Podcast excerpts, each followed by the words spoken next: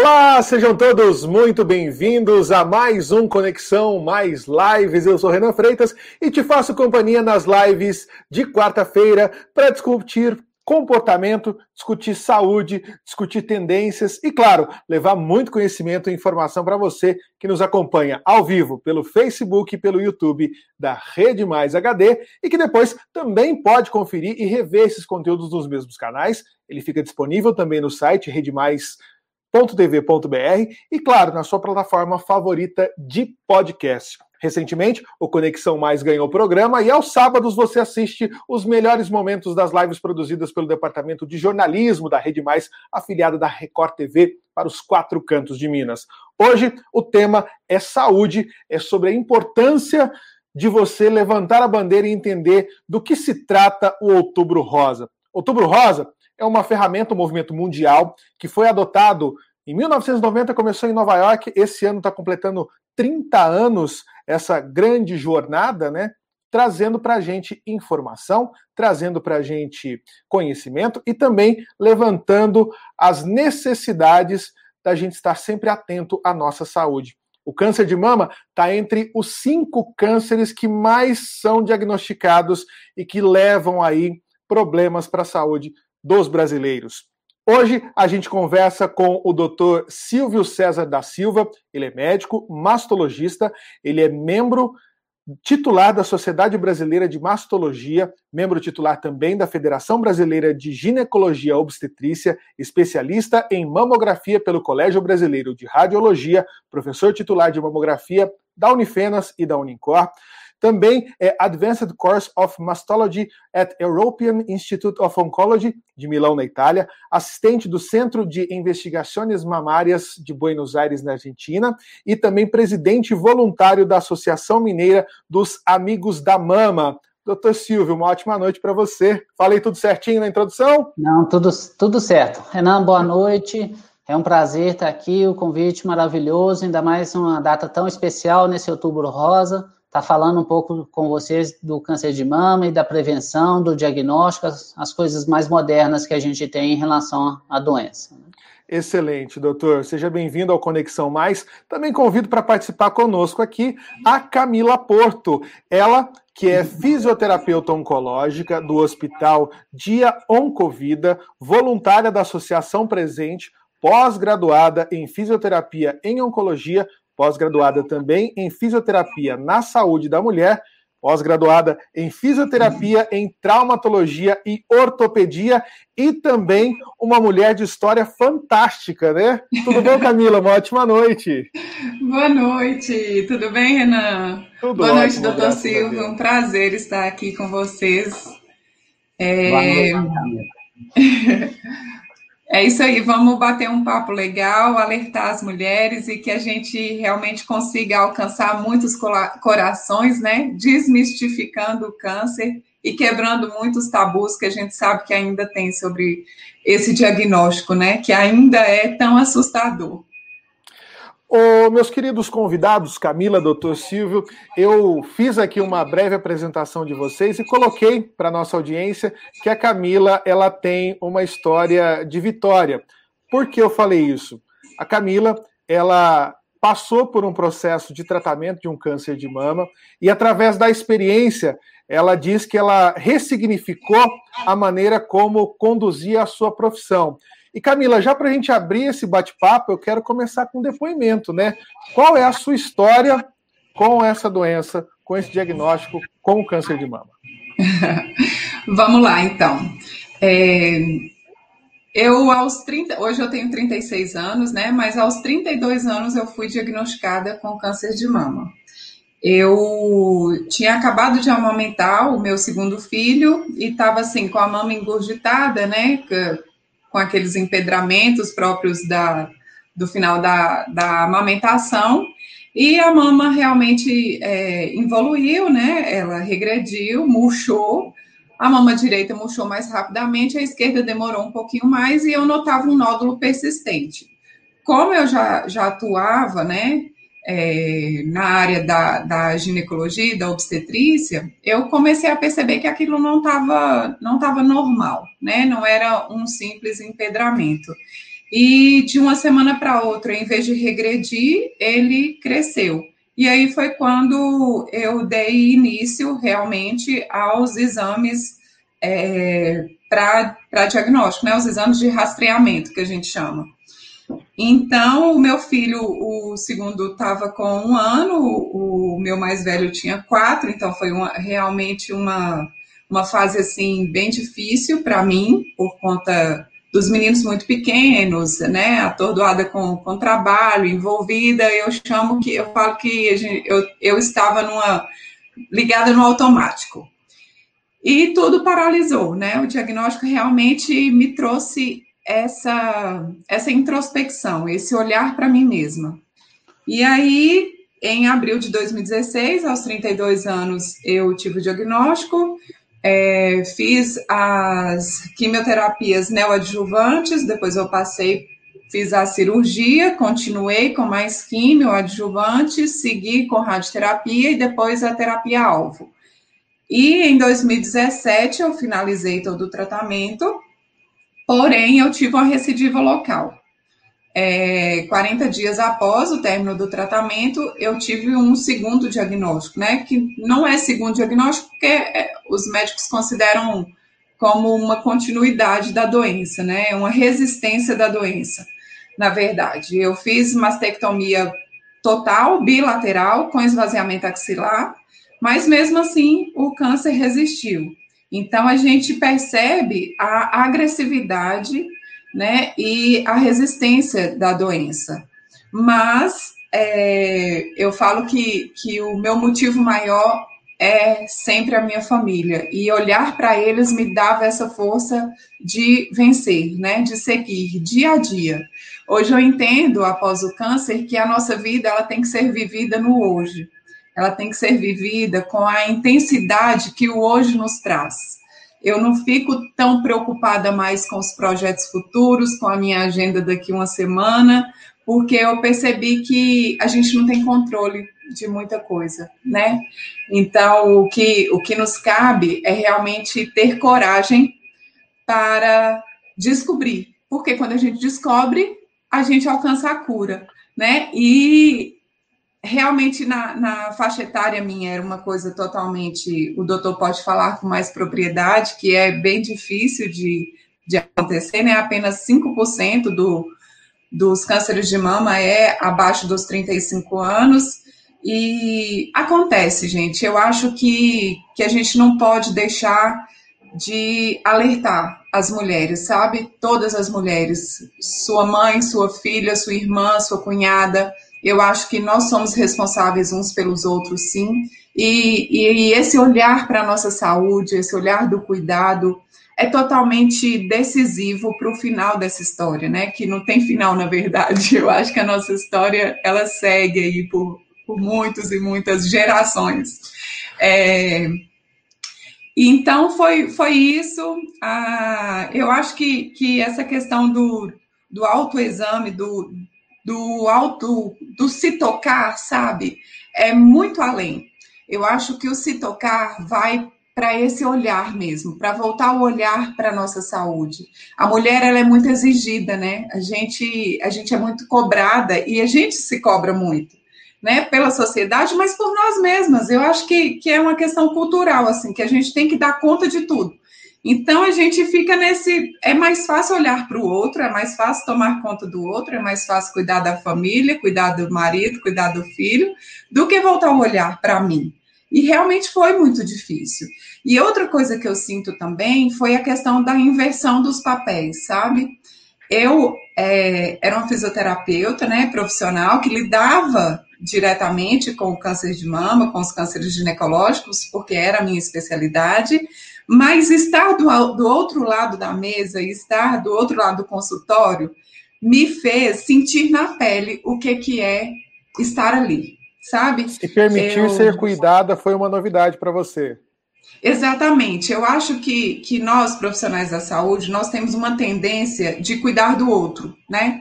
É sempre voltar o olhar para o outro. E quando a gente precisa ser cuidada, é difícil, né? É difícil você se render ao cuidado do outro, não por uma, por uma é, incredibilidade, incredibilidade do profissional. Não, não é isso. É porque é, é preferível cuidar. A gente se sente mais à vontade cuidando, né? Mas isso foi, foi fundamental na minha vida. Eu falo que foi é, realmente o divisor de águas, porque hoje eu percebo a nossa vulnerabilidade, eu percebo o quanto nós precisamos realmente de ter um tempo para a gente, de cuidar da nossa saúde, de cuidar do que realmente me abastece, do que realmente é necessário para mim como pessoa, para depois eu cuidar do outro com, com a integra, integralidade que o paciente pede, que o paciente precisa, né? O ser humano ele é muito complexo para a gente achar que é uma coisinha só que vai resolver, né? Então, a, a, o câncer é assim. Eu acho que, que a oncologia, eu apaixonei pela oncologia justamente por isso, porque eu vi a complexidade da doença na complexidade do ser humano. Não dá para tratar o câncer com uma terapia só, né, doutor? Não dá para apenas fazer a cirurgia. Então, não dá para fazer apenas a químio. Nós somos uns seres, seres complexos demais para poder achar que é apenas uma coisa, né? Ô Camila, eu pedi para você iniciar com o seu depoimento justamente para fazer um link que eu acho que é o mais importante para a gente abordar de cara que a gente começa a entrar na esfera do Dr. Silvio. Do doutor. Doutor, a questão do diagnóstico, ela é fundamental nesse processo e no sucesso ou no insucesso do tratamento, né? É, a história da Camila é fantástica, né? Assim, é cheia de exemplos para a gente de, de superação, né? E são coisas atípicas também. Ela mesma falou de com 32 anos com câncer de mama, é uma idade que não é o comum, né? São poucos casos, menos do que 5%. E ela tem toda essa história de, de diagnóstico, de superação, e, e que é um, uma coisa fantástica. Para se ter uma ideia, hoje ela conta que estava no período de amamentação. Na verdade, a gente classifica como carcinoma gestacional, como um câncer na gestação, quando acontece o câncer durante a gravidez ou até seis meses depois. É uma, uma questão de. Então, apesar, a gente chama de carcinoma gestacional, mas ele abrange o período de amamentação também. Então, assim, esse carcinoma gestacional, para você ter uma ideia, acontece uma a cada 10 mil gestações. Então, é uma coisa muito rara. Ela, a história dela é, é cheia de, de, de, coisas que são é, é, bem raras. Né? Mas, por outro lado, ela é uma pessoa que, que tem essa superação, tem essa força, né? aprendeu a reconhecer a doença, né? e isso é o mais importante, porque não, há, não é só o papel do médico nesse, no diagnóstico, no tratamento. É importante que a paciente também faça o seu papel, né? Ela tem que entender a doença, tem que se dedicar. E a questão, e antes disso, né, o principal que a gente fala é, é o diagnóstico. E o diagnóstico depende basicamente da paciente, ela que tem que submeter os exames de prevenção, ou quando tem alguma alteração, procurar o profissional de saúde. Né? Isso tudo vai, é muito importante a época do diagnóstico. A gente tem a classificação, né, que a gente faz, que dentro de vários fatores, uma das coisas que a gente considera para classificar o, o estadiamento do tumor, é, uma das coisas é o tamanho do tumor. Então, a gente sabe que esse tumor é uma coisa que é progressivo. Então, a tendência é ele ir multiplicando, e, e essa multiplicação acontece de acordo com, com várias coisas, vários tipos de tumor e tudo, mas é uma coisa que a gente sabe que é exponencial, vai crescendo, é, cresce naquele local onde o câncer aparece, e depois pode cair na circulação sanguínea e para outros pontos aí, outras áreas do corpo, né? Então, o diagnóstico precoce, a gente fala que é o mais importante. Né? Hoje, a realidade do câncer de mama, a gente tem estatísticas que 90% dos casos de câncer de mama são, são tratáveis. Né? É, a, a, realidade do, do Brasil é diferente, né? porque é, é, a, a realidade local varia né, de acordo com os recursos que a gente tem, de diagnóstico, de tratamento, mas 90% dos casos de câncer de mama são tratáveis e curáveis desde que façam um diagnóstico precoce. Então, isso que é a importância da gente estar aqui hoje falando, é do outubro rosa porque chama atenção, você vai se, se examinar, não só a, a questão, hoje para a gente até o autoexame não é uma coisa tão fundamental, não substitui os exames de imagem, a mamografia, a ressonância, o ultrassom, os exames adequados. Mesmo porque, no autoexame, normalmente a paciente consegue palpar um nódulo em torno de 2 centímetros, dependendo do tamanho da mama, dependendo do tamanho, da localização do nódulo. Então, mais ou menos entre 1 um centímetro e meio e 2 centímetros. Nos exames de imagem, a gente já consegue antecipar muito esse diagnóstico, porque é, a gente acaba descobrindo é, tumores em torno de 3 milímetros, 5 milímetros. Então, o diagnóstico através dos exames de imagem são muito mais é, precoces do que do autoexame da mama. Mas a Camila colocou muito bem, né? Na verdade, se examinar é se dedicar ao tempo, à saúde, aos cuidados, né? Porque ainda mais a mulher, a gente sabe dessa dupla jornada, é a casa, é a família, é o trabalho que elas estão no mercado de trabalho também. Então, você parar tudo isso aí é muito difícil, né? Então. É, e no momento que nós estamos vivendo ainda, né, doutor, a gente tem que levantar a exclamação que é necessário se manter ativa nos cuidados em meio a uma pandemia. É isso aí, que é o, o que a gente está mais vendo como problema de saúde pública, né, doutor? Assim, é. que a maioria das mulheres, das pessoas, né, o, deixou o medo por uma, por uma do coronavírus para né, se já era difícil fazer esse diagnóstico antes, imagina com a pandemia. Então, assim, esse medo instalado, eu acho que é o que ainda, ainda prejudica tanto a, a, o diagnóstico ser tardio, né? É, é, o que traz esse diagnóstico ser tardio, tardio no Brasil. Acho que o Brasil ele tem uma das maiores taxas de mortalidade ainda por, por câncer de mama, justamente porque o diagnóstico ele é tardio, né? E uma coisa que eu penso que, que realmente é o ponto causal deste problema, dessa casuística, é o medo, né? Porque o medo ele nos paralisa. O medo realmente ele nos distancia da cura. Porque se a mulher tiver real, realmente esse medo instalado, ela não vai procurar, ela não vai se tocar. Então tem, tem muito essas, essas questões né, culturais, que tem muitas mulheres também que são. É, o marido não deixa ir no mastologista porque vai ver o seio, ah, não vai no ginecologista. Então, assim, a gente ainda vê muitas histórias pesadas, né? Que a gente fala, gente, não é possível que ainda acontece, mas acontece sim. Além disso, o medo do diagnóstico, né? De um possível diagnóstico. Então, eu falo, eu não quero saber. É, muitas das Prefere minhas pacientes... o benefício da dúvida do que a certeza de um diagnóstico Exatamente. que a vida dela. E foi uma coisa, Renan, que eu pensei, é muito pior viver na dúvida, né, nessa incerteza, do que eu saber o que, que é, ir lá tratar e Ok, fiz a minha parte, que é uma coisa que o doutor Silvio falou, né, dessa questão da responsabilidade do paciente, né, como paciente, eu sou ator, a, a, ator, a atriz principal da minha vida, né, o médico é apenas coadjuvante, gente. os profissionais da saúde estão ali apenas para ajudar.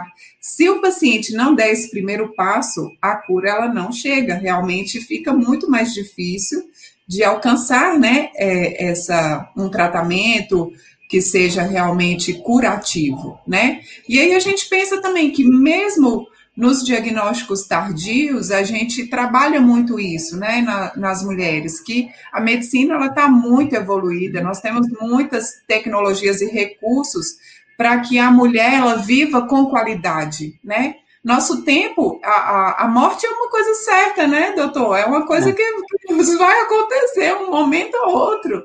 Mas o que nos cabe é realmente essa qualidade de vida, ofertar essa integralidade que o, que o paciente precisa, né? Então, assim, em todas as fases do tratamento, eu acho importante que o paciente tome pé da sua vida, sabe? Tome, tome as rédeas da situação e realmente se empodere disso com uma forma mais ativa.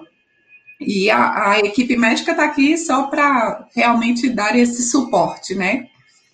Doutor, é, a Camila já vai abrindo os parênteses, facilita muito a vida do entrevistador. É, a gente falou rapidamente, mas enfaticamente, sobre o diagnóstico precoce e principalmente dos exames é, com qualidade, principalmente os diagnósticos por imagem, as mamografias. Acho que a, a principal caneta no diagnóstico do câncer de mama seria a mamografia, correto? É, na verdade, é, a mamografia é muito importante, sim, né? Mas não é única. Existe casos, provavelmente o da Camila, a mamografia não deve ter ajudado muito por causa da idade, do período de amamentação, mas ela, um perfil de paciente que a mamografia provavelmente não ajudou muito bem. Ela deve ter feito pelo ultrassom, pela ressonância, que são exames que vão me ajudar mais. Então, na verdade, a gente tem basicamente um tripé em relação aos exames, basicamente mamografia, ultrassom e ressonância são os grandes vilões aí que nos ajudam. E o, o, exame físico, né, o exame clínico da paciente. É, em relação ao câncer, todos os cânceres e o câncer de mama não é diferente, existem as individualidades. Então, você tem um câncer que aparece só na mamografia, você tem câncer que aparece só no ultrassom, Existe um tipo de câncer que dá muito na areola e no mamilo, que se chama carcinoma de peixe. É um, é um tumor que normalmente nem aparece nos exames. A gente, é, examinando a paciente, né, é, ele é visto no exame físico. Normalmente, nos exames de imagem, ele não aparece. Né? De uma forma geral, a gente tem esse tripé. Então, mas não confiar só no exame. Isso é uma mensagem muito importante para todo mundo. Então, às vezes a paciente faz só um exame e acha que está tudo bem. Então, na verdade, pode não não não tá tudo bem, porque aquele exame existe uma margem de falso negativo que a gente chama. Então, isso é importante. Nada melhor do que passar num, num profissional, né, um especialista, para ser bem orientado, porque existe essas individualidades de cada caso, e isso é importante a gente ressaltar. Tá, uma vez fechado o diagnóstico e essa paciente, ela de fato está com câncer de mama. Como que é o, a rotina dela a partir do diagnóstico? A Camila falou muito do choque, mas vamos falar do lado médico. Como que eu começo a me cuidar a respeito disso? É, na verdade, a gente, a partir da, né, a partir da consulta, cria-se um vínculo com a paciente e depois do diagnóstico, isso aumenta infinitas vezes, né? E, na verdade, hoje não existe, a Camila falou muito bem, não existe uma, uma terapia que seja resolva todos os casos de todas as pacientes, né? Um padrão, um protocolo igual para todo mundo. A gente tem vários fatores que a gente considera, né? Se depois do diagnóstico, basicamente tem dois caminhos. Ou a paciente vai para a cirurgia, né? Vai tratar a cirurgia, vai fazer a cirurgia e vai tratar aquilo ali, ou vai para uma terapia neoadjuvante que a gente falou, que a Camila também comentou. Na verdade. O que, seria essa, essa terapia neoadjuvante? Esse, essa terapia seria ela, ela fazer uma quimioterapia, né? Na maioria das vezes ela vai fazer uma, uma quimioterapia ou uma hormonioterapia, mas na verdade ela vai buscar outras formas de tratamento que não é a cirurgia. Aí são tratamentos medicamentosos e a quimioterapia é uma das formas. Então ela vai fazer uma quimioterapia, vai ver qual que é a resposta do tumor para essa medicação. Na maioria das vezes, a gente consegue uma regressão do tumor, e essa regressão é variável, chega a caso de ter regressão completa, que a gente fala de resposta completa, some todo o tumor, para depois a paciente operar. Então, basicamente, depois do diagnóstico, ou a paciente vai para a cirurgia, ou ela vai para esse tratamento neoadjuvante, que seria a quimioterapia, hormonoterapia, ou algumas medicações, até radioterapia, é, antes da cirurgia. Né? Então, basicamente é isso daí. E outra coisa é que o tratamento é sempre multidisciplinar, né? Então, o caso é discutido com o mastologista, que se precisar fazer a cirurgia vai, vai fazer. É, é, é discutido com o oncologista se é melhor fazer a quimioterapia primeiro ou não. E, além disso, tem o suporte do fisioterapeuta, do, do psicólogo, da enfermeira, mas sempre um tratamento multidisciplinar, né? E a abordagem aí é muito individualizada. Doutor, é, uma da, das, acho que dos maiores temores é, das mulheres, eu falo até um pouco sem essa, esse poder de fala, mas por vivências, por histórias, por conversas, é a retirada da mama em função do tumor. Eu acho que, que dentro da, da cultura e do, do, da autoestima da mulher, principalmente, é, os seios eles têm grande protagonismo. Nas conquistas da mulher trabalhadora, queimaram-se os sutiãs para mostrar isso. A figura materna é sempre muito retratada amamentando, com o seio, dando alimento para essa nova vida. É, em quais situações é necessário fazer essa remoção e, mesmo quando há remoção, a mulher também tem o trabalho da autoestima, porque ela pode fazer uma reconstituição e ter aí a sua funcionalidade, vamos colocar assim, restabelecida, né? essa autoestima restabelecida. Acho que o mais agudo seria retirar a mama. Como que é esse processo? É, em relação, em relação à retirada da mama, eu posso falar para as mulheres que estão nos assistindo que isso é uma coisa no passado, na maioria das vezes, né? A gente tem que a retirada da mama, a mastectomia que a gente chama, foi o único tratamento do câncer de mama durante 100 anos na história da medicina. O único tratamento que se tinha era, era a mastectomia e pronto. Aí ficava, na verdade, uma pele sobre a costela, mais nada. E isso mudou muito. É, depois disso apareceram as cirurgias menores, você tira só uma área da mama. E hoje, alguns casos ainda tem que ser feita a mastectomia, sim. Só que, por outro lado, hoje a gente tem a reconstrução mamária. E a reconstrução mamária é uma cirurgia que é uma cirurgia reparadora, o objetivo é restabelecer a função daquele, daquele órgão, mas que na maioria das vezes a gente consegue corrigir os efeitos da mama natural.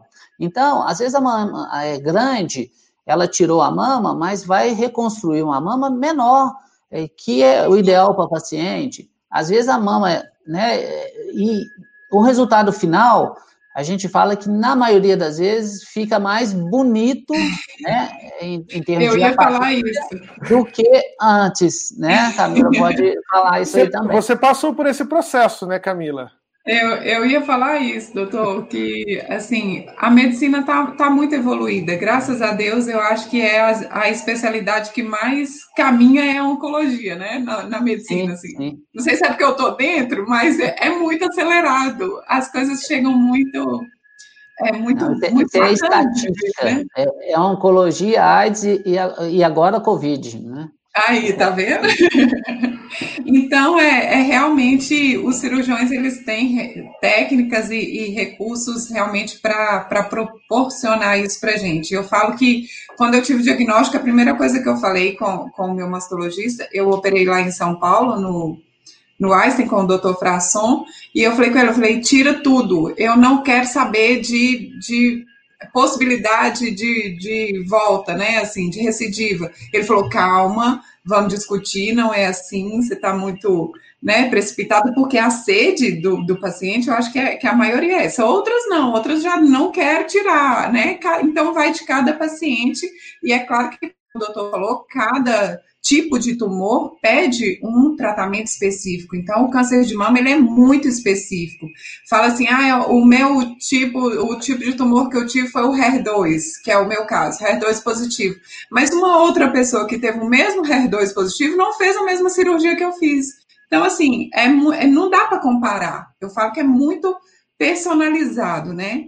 E aí, quando realmente, por, por é, decisões conjuntas, né, da equipe multi, é, eu optei por retirar as duas mamas e fiz a cirurgia imediatamente após, a, na mesma cirurgia, ele já retirou e já fez a reconstrução. Então, eu saí de lá com seios mais bonitos do que eu entrei, realmente, assim, é, foi uma coisa fantástica, mas a gente sabe também que não é a realidade, né, doutor? Sim, é. hoje o SUS já realmente já promove essa questão da reconstrução, mesmo depois que a pessoa fez a retirada, mas assim, é, as técnicas e os recursos que, que vocês têm são fantásticos, por é. conta disso, gente. É, eu acho que, que o medo é, é uma coisa, né? O medo da mastectomia não, não, não tem que acabar, né? Porque esses resultados a gente vê, é, são divulgados, né? Isso é, é, isso é fato mesmo. É, aquela história de primeiro tirar a mama para depois, num segundo momento, começar a reconstrução também é uma coisa antiga. Hoje é igual o seu caso, a gente já faz a, a reconstrução na mesma cirurgia né? E a gente tem como lançar mão de vários recursos, próteses, retalhos, que são, são técnicas cirúrgicas que a gente consegue, é, na maioria das vezes, né, é, colocar uma mama no perfil que a paciente deseja. Eu quero aumentar, eu quero diminuir, eu quero mudar. É, então, a gente consegue atender isso a paciente, né? Existem as, as, questões também, por outro lado, as complicações que podem existir, né, toda rejeição da prótese, alguns fatos que, que podem acontecer, mas que isso são, são, são situações excepcionais que são também corrigidas, né? Eu acho que a paciente tem que entender isso e, e deixar o, né, a questão da mastectomia como uma, uma coisa do passado, porque isso não, não existe mais essa realidade. As coisas mudaram, aperfeiçoaram as técnicas cirúrgicas, né? Você tem as próteses, do mesmo jeito na reconstrução é, da prótese de, de cirurgia estética, estética né? existe as próteses para reconstrução de mama, né? Que muda perfil, muda as características, mas que atende também a necessidade do mastologista, do cirurgião plástico e da paciente para moldar essa mama. A única questão ainda tem é que vai perder um pouco de sensibilidade, né? Essas coisas que, que, que existem também. Né? É o risco-benefício, né? vezes a gente vê casos radicais que às vezes a paciente chega no consultório e fala assim, doutor, eu quero que tire minhas duas mamas, que não é um caso né, bem diferente do seu, a paciente às vezes não uhum. tem nada, às vezes por algum motivo, alguma é, interpretação errônea de, de alguma coisa da internet. Então, são cirurgias que, que são feitas, que resolvem muito o caso, é, né, que você tem bons é, resultados estéticos, mas também não é para ser feito em qualquer tipo de paciente. Então, é porque é, às vezes a gente chega com uma paciente que às vezes tem só um nódulo que não é nada, um nódulo benigno, já ou que ouviu falar que existe a cirurgia que quer que seja feita também. Então, é, a gente também não pode ir aos extremos aí. Exatamente. É, é, a cautela, né? E a questão do risco-benefício mesmo. Acho que é a gente ponderar o que, o que é melhor para mim, não é melhor para outra, né? E vamos individualizando mesmo. Essa questão da que você falou, né, da, da equipe multi, eu acho fantástica, porque foi, foi uma coisa que me impulsionou a estudar mais a oncologia, foi justamente isso, porque eu acho que a equipe multiprofissional, ela alcança o paciente por inteiro, né?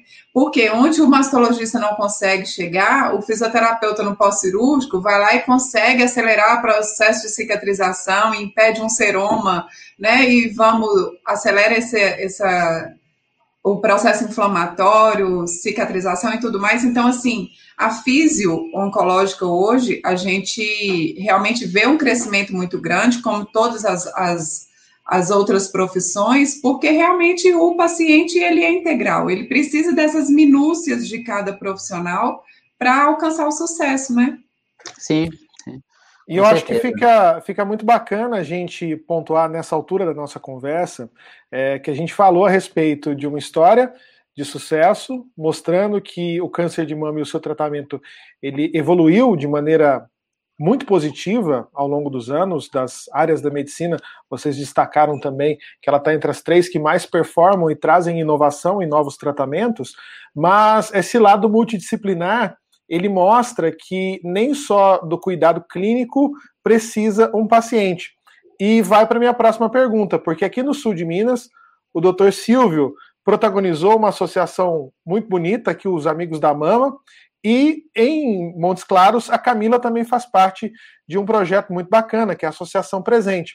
Doutor, eu queria que o senhor dividisse conosco, antes da Camila, até por conta do horário, né, para que o senhor tenha um compromisso após a nossa live, para a gente não alongar muito, contasse um pouco dessa história, né, do porquê de ter uma associação Amigos da Mama e um pouco do trabalho que vocês conseguiram desenvolver, né, que vocês foram protagonistas de, de grandes feitos aqui na região, especialmente de trazer o primeiro mamógrafo móvel para o sul de Minas, né? É. Na verdade, foi uma experiência ímpar, né? E a gente, no dia a dia, a gente vê várias situações, e eu trabalho em cidades menores ainda, você chega no município, é, cidades de 20 mil habitantes, 30 mil habitantes, sem nenhum é, equipamento de mamografia, né? Então, isso limita muito o atendimento, é, o diagnóstico, né? Então, a partir daí, dessa necessidade que a gente foi vendo, surgiu a ideia de fazer uma unidade móvel de mamografia, que pudesse atender municípios menores, e além de tudo, a questão é, filantrópica, basicamente, que a gente queria fazer mesmo é, o exame sem custo nenhum para o paciente, né? E aí, deparamos com a situação, porque é um equipamento de mamografia hoje gira em torno de 300 mil até 600 mil, dependendo do modelo. Você tem toda uma estrutura de recurso, de mão de obra, de material, matéria-prima, né? Filme que você tem que comprar para o equipamento. Então, a partir daí, né, começamos a, a pesquisar e, e, vimos a campanha da Avon, que é muito conhecida, que chama Um Beijo pela Vida, e nessa época teve uma seleção de projetos. Né? Eu comecei a estudar o, o, é, os pré-requisitos, montei um projeto e fui, e a gente concorreu com o país inteiro, projetos do Brasil inteiro. Tinha hospitais que têm só uma comissão científica para escrever, para elaborar o projeto, né? O nosso foi eu quem fiz e nas horas vagas, nas madrugadas, atravessando as noites, ainda consegui fazer o projeto e foi muito bom. Eu tive, né? A surpresa de ser contemplado com a, a ajuda desses recursos para a unidade e com a ajuda de, de outras pessoas também da, da associação, nós começamos, implantamos essa primeira unidade móvel de mamografia e fizemos é, vários exames em várias cidades, com prefeituras, é, a gente procurava empresa, pedia doação do material, né, eles davam o filme, essa matéria-prima, a, uni, a gente agendava todos os exames, a unidade móvel ia, fazia os exames, né? É, todos, um, dois, três dias, voltava, eu dava todos os laudos, né? E, e as pacientes que tinham alterações, a suspeita de câncer, elas em, eram encaminhadas, eu, eu fazia atendimento e se confirmasse a gente fazia o tratamento cirúrgico. Porque não adianta só você é, descobrir a doença e largar o problema para outro resolver, né? E se numa cidade já não tinha mamografia, muito menos um mastologista que pudesse resolver o caso da paciente. Então, a gente fez uma, uma abordagem completa, né? Falou, ó, vamos então dar assistência, porque descobrir o problema e depois largar, não. Então, fizemos uma abordagem completa, no entanto, a gente fazia em torno de 55 diagnósticos é, por ano é, nesse, nesse projeto, né? Então, além de tudo, dos exames, a gente acabava fazendo a parte cirúrgica. E foi uma experiência é, inovadora, porque né, cê, uma coisa é você estar tá dando um diagnóstico, a falou, e outra coisa é você vivenciar, né? Então, a gente, eu, eu sempre é, foi muito solidário com o paciente nessa situação de, desse problema, a gente tentar resolver isso, isso junto, né? E nessa época ainda eu não, não tinha o convívio que eu tenho depois, numa segunda fase que eu vou chegar lá. Mas então a gente tentou resolver dentro do possível e fomos caminhando. E isso é gratificante para a gente, porque é, a gente faz o diagnóstico, é, pode tratar, resolver, e a paciente é eternamente grata. Então, até então eu era solidário e depois, num tempo depois, alguns anos depois, eu tive minha mãe também que teve câncer de mama e acabei presenciando isso junto, né? Camila falou. Na, nas palestras que a gente faz, eu falo assim: o homem tem que saber câncer de mama, independente de ser médico, porque, assim, às vezes é, o câncer de mama é 1% só dos casos, 99% estatisticamente é na mulher, mas ele vai ter uma irmã que pode ter, ele vai ter a esposa que pode ter, pode ter a filha que pode ter, a vizinha pode ter. Então, assim, falar de câncer de mama é falar para todo mundo, não é só para a mulher. Então, a gente tem, eu tive depois, no, no, no, segundo momento, eu tive minha mãe que teve câncer de mama, então aí fui, fui ver quase igual a Camila, você, vê qual que é a posição, você está passando por aquele, outro lado da mesa, né, e, e, viver aquela rotina de diagnóstico, de tratamento, de esperar o resultado do exame, decidir o que, que vai ser melhor, acompanhar. É, isso faz parte da, da vida de qualquer Integrar um. a saúde e levar essa possibilidade a quem de fato precisa, né? É. é um pouco do que a gente também vê na associação que a Camila é voluntária, né? Associação presente é, desde 2004, né, Camila, me corrija se eu estiver errado, atendendo é. pacientes é, em necessidade, em vulnerabilidade econômica, no tratamento de câncer. Não só no tratamento de câncer de mama, né, mas no tratamento de todo e qualquer tipo de câncer, correto? Isso. Primeiro, parabenizar o doutor Silvio, porque realmente a solidariedade é, expressa aí, né? É, a gente está tá respingando aqui na gente realmente esse olhar humano e solidário. É, é diferente, né, gente? A gente bate o olho e a gente já vê, assim. Parabéns pelo projeto, viu, doutor? Espero você aqui com a gente, no nosso é. também. Meu compromisso vai ficar gravado aí no YouTube, no Facebook. Tá? É ô, ô, Camila, eu só vou me despedir do doutor Silva, porque ele tem uma agenda aqui agora, e a gente continua explicando para a nossa audiência um pouco mais do projeto. Doutor Silva, como que o pessoal pode achar o senhor, entrar em contato, acompanhar de repente alguma coisa de redes sociais? Bom, bom Renan, eu, eu atendo em vários municípios do sul de Minas, né, mas tenho contato, às vezes, né, em Montes Claros tenho conhecidos, se precisar de ajuda, me desloco também, mas de uma maneira geral, meu contato fica mais fácil pela internet, meu site é www.drsilviocesar.com.br. Lá tem, tem meu e-mail, tem meu celular, tem meus consultórios. É, no site é Dr. Silvio César, só DR, né? drsilviocesar.com.br. Eu estou é, disponível aí. Esse que aparece aqui na tela. Isso mesmo, ótimo. Perfeito, doutor. Uma ótima noite ao senhor. Muito obrigado por dividir o seu tempo e o conhecimento aqui conosco. Gratidão.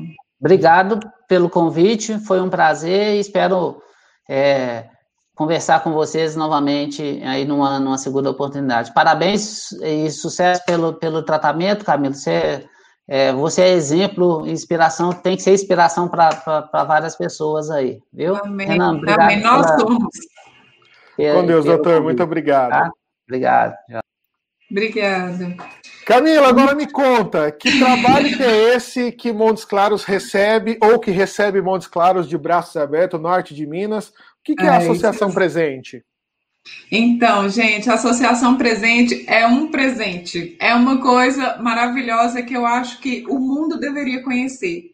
É um projeto que nasceu de um desejo da doutora Priscila, né? Ela que é oncologista clínica aqui na nossa cidade, em Montes Claros, e atende real, realmente assim a, o norte de Minas todo, porque a nossa cidade é um polo né, um polo central que recebe todos os pacientes do sul de Minas, enfim, então de toda a região é, do norte de Minas. E esse desejo nasceu do coração dela, é, ela vendo realmente essa vulnerabilidade do paciente ao chegar aqui e não ter onde ficar.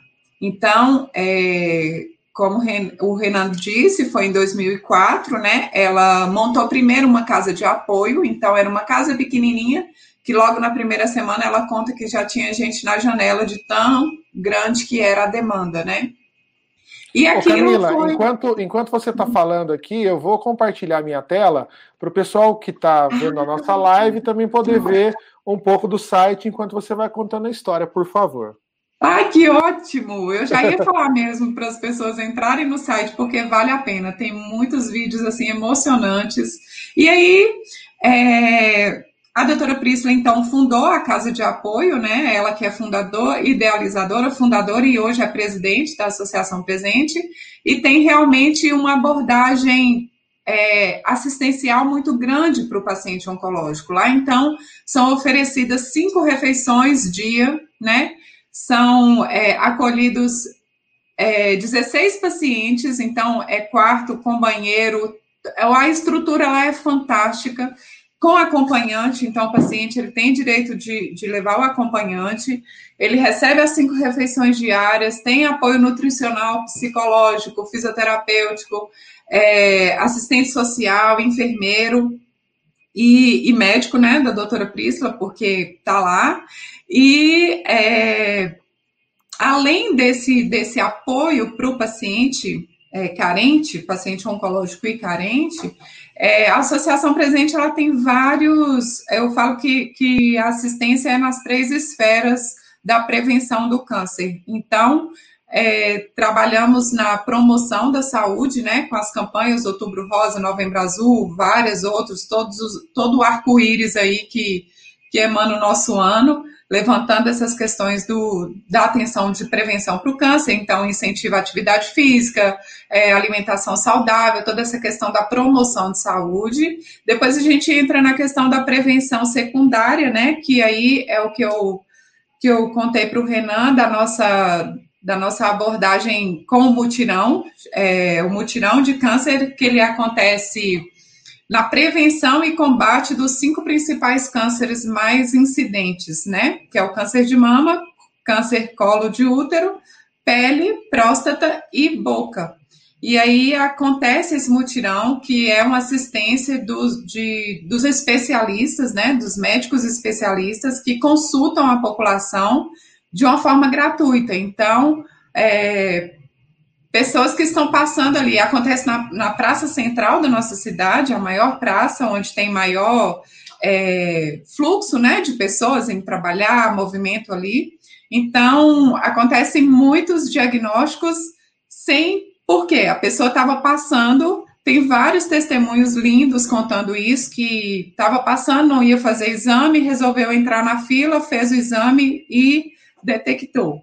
Então, a gente vê a importância disso tudo com relação a, a realmente dar a quebrar esses gargalos que o sistema de saúde ainda tem, né? Então, esses projetos realmente dão suporte para a população, é uma, um, um, programa realmente assistencial integral, porque quebra essa morosidade do sistema e facilita que todo o sistema ele realmente aconteça, né? que a saúde realmente ande, né? Então, é, acontece ali essas, essas consultas médicas, já faz os exames, já faz a biópsia se preciso for, tem vários convênios, se precisar encaminhar para mamografia, a Associação Presente tem convênio com a Secretaria Municipal de Saúde, então já agiliza essa questão da, do, do planejamento, né, da mamografia e dos exames que precisar. Então, é encaminhado esse paciente para a associação e a associação dá esse, esse, como o doutor disse, finaliza todo o processo, né? Até, porque é como ele disse, não adianta dar o diagnóstico e largar, né? E a outra, o outro ponto da, da, da prevenção terciária é de realmente promover um tratamento de qualidade, né? um tratamento que realmente vai dar esse suporte que o, que o paciente precisa, né? Tratamento então, de qualidade ali... e humanizado, né? Humanizado. Que é a importância, às vezes, da pessoa precisar de um olhar, de um afeto, Sim. de alguém que zele por ela, e acho que isso é a grande cereja do projeto Sim. Associação Presente. Isso que mais me encantou em conhecer o trabalho de vocês. É verdade. E com, com, sem sombra de dúvidas, assim, Renan, isso tudo vem da fundadora, da doutora Priscila, sabe? Ela que realmente é a alma, o corpo, ela que ela é essa pessoa aí, humana, com o um olhar que realmente é, lê a alma da pessoa. Ela consegue ir além do diagnóstico, ela consegue ir além da história, ela atinge realmente o, o paciente de uma forma é indescritível. Então, é uma, eu sou suspeita para falar, porque trabalhar com. Eu sou paciente da doutora Priscila, né? Fui paciente dela e hoje trabalhar com ela é realmente um privilégio. Então, é, ela chama os pacientes do, de queridos de Jesus. Os meus queridos de Jesus é, estão realmente muito bem assistidos, de, com esse olhar humanizado mesmo, porque é, não tem porquê, né? Você ofertar qualidade, é, recursos e, e, e, infraestrutura, mas se não tiver essa, acolhida, essa acolhida, né? Se não tiver realmente essa empatia. E a doutora Priscila é isso. Ela agora está com um projeto, a Associação Presente agora está com um projeto de construção do hospice, né, em cuidados paliativos. Então, ela realmente tem essa abrangência no, no, nos três níveis mesmo, né? Então, assim, no tratamento curativo e no tratamento também dos cuidados paliativos, finitude. Então, a gente percebe todo esse cuidado, né, de forma integral, que é o que, que tá tra estamos trabalhando em prol agora, é da construção do Centro de Cuidados Paliativos. É, o hospice da, da, que vai ser o primeiro hospice do norte de Minas, né? Com a graça de Deus, vamos conseguir é, assistir muitos pacientes que realmente não, não têm uma qualidade de morte, que a gente chama, né? Uma qualidade de, de tratamento é, integral. Eu acho que é muito importante a gente sempre atentar e levantar também a bandeira, aproveitar dessa nossa vasta área de cobertura da Rede Mais, que chega às regiões norte, sul e zona da mata, matas de Minas, é que independente da região onde você esteja, procure bons hospitais de referência. A Santa Casa de Montes Claros é um ótimo ponto para esse início de tratamento. Você da região pode buscar apoio no norte de Minas. No sul de Minas, nós temos hospitais ótimos. Aqui em Varginha, o Hospital Bom Pastor faz um trabalho magnífico na questão do diagnóstico de câncer e dos tratamentos. Pouso Alegre também tem ótimos hospitais. Juiz de Fora tem grande rede de atendimento à saúde básica, né? O SUS faz esses diagnósticos muito bem também ali Sim. na região das matas de Minas. O mais importante, acho que o que deve ficar dessa nossa conversa aqui hoje é que o cuidado, como a Camila começou essa nossa conversa, a pausa, o autocuidado, o se tocar de que você é a pessoa mais importante da sua vida e buscar médicos, buscar conhecimento, buscar ajuda, pode salvar a vida e principalmente preservar que a gente fique mais perto das pessoas que a gente ama. Se tem alguém na sua família passando por esse desafio, aproveite, mostre amparo, mostre afeto, porque nós já vimos diagnóstico eficiente, vimos tratamentos eficientes, mas não tem nada como o amor nesses hum. momentos que pode de fato transformar a vida das pessoas e ajudar, eu tenho certeza, é no, no, no, na na cura, né, principalmente, né, Camila? Na verdade, o que cura é o amor, né, Renan? Exatamente. Não tem remédio melhor, é o amor cura qualquer dor.